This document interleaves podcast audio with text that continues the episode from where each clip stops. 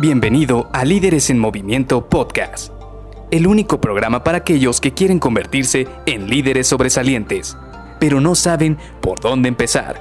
Te revelaremos los secretos mejor guardados que te ayudarán a triplicar los resultados de tu equipo. Con ustedes, su anfitrión, mentor en temas de liderazgo, CEO de Líderes en Movimiento y dueño de más de 200 coches a escala aún en su empaque original, Luis García.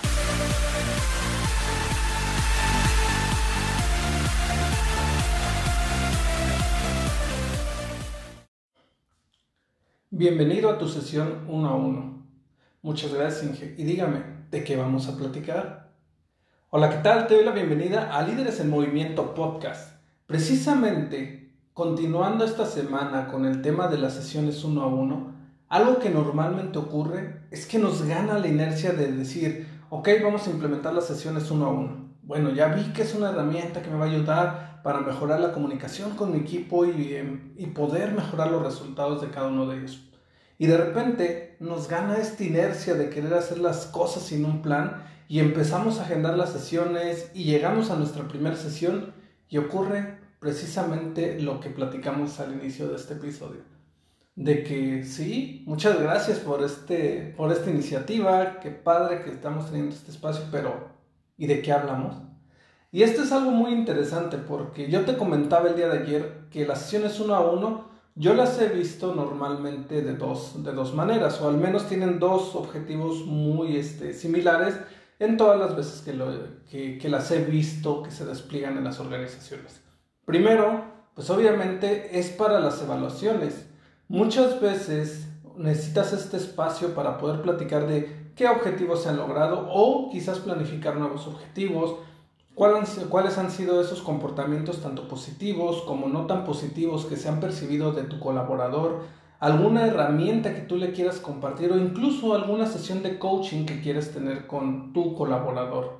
Pero la segunda parte de, o la segunda manera en la cual he visto que se aprovechan estas sesiones uno a uno es precisamente una de las más poderosas. ¿Por qué? Porque al abrir comunicación con tu colaborador con el único objetivo de conocerlo, entonces te vas a armar de herramientas que te van a permitir poder empoderarlo a futuro. ¿A qué me refiero con esto? Y lo platicábamos el día de ayer. Si nosotros empezamos a conocer los hobbies de tu colaborador, qué, qué visión tiene él a futuro, tanto a corto como a mediano plazo, cuáles son este, su situación actual que tiene, tanto personal como familiar, todo este tipo de detallitos nos van a ayudar para poder encauzar a nuestro colaborador poder ayudarle a nuestro colaborador a que todas esas piedritas o esos bloqueos que tiene en el camino, quizás podamos ayudar a quitárselos. Y no, no me refiero a que siempre quieras sacarle toda la información a tu colaborador, porque también es cierto, es información personal, es información sensible, y no todos tus colaboradores van a querer de un momento a otro querer abrirse contigo. Es un proceso en el cual te tienes que ganar su confianza. Pero, créeme, yo que he utilizado esta herramienta durante mucho tiempo, si tú logras crear un vínculo de confianza con tu colaborador, vas a poder ir de gane en cuanto a poder eh, empoderar y poder ayudar a tu colaboradora que cada vez más desarrolle mejores habilidades, tenga una mejor autonomía y esos resultados también se vean reflejados prácticamente de una manera inmediata. Y también, obviamente aquí hay una nota al pie de esta página. Es importante considerar que mm, esta libertad o esta confianza que se crea también tiene un límite. ¿Por qué? Porque sí, de algún, de algún modo se va a crear cierta confianza, se va a crear cierta inercia y va a ser un colaborador un poco más abierto contigo, pero nunca olvides en cierto punto de que al final del día ese colaborador depende de tus decisiones. ¿Por qué?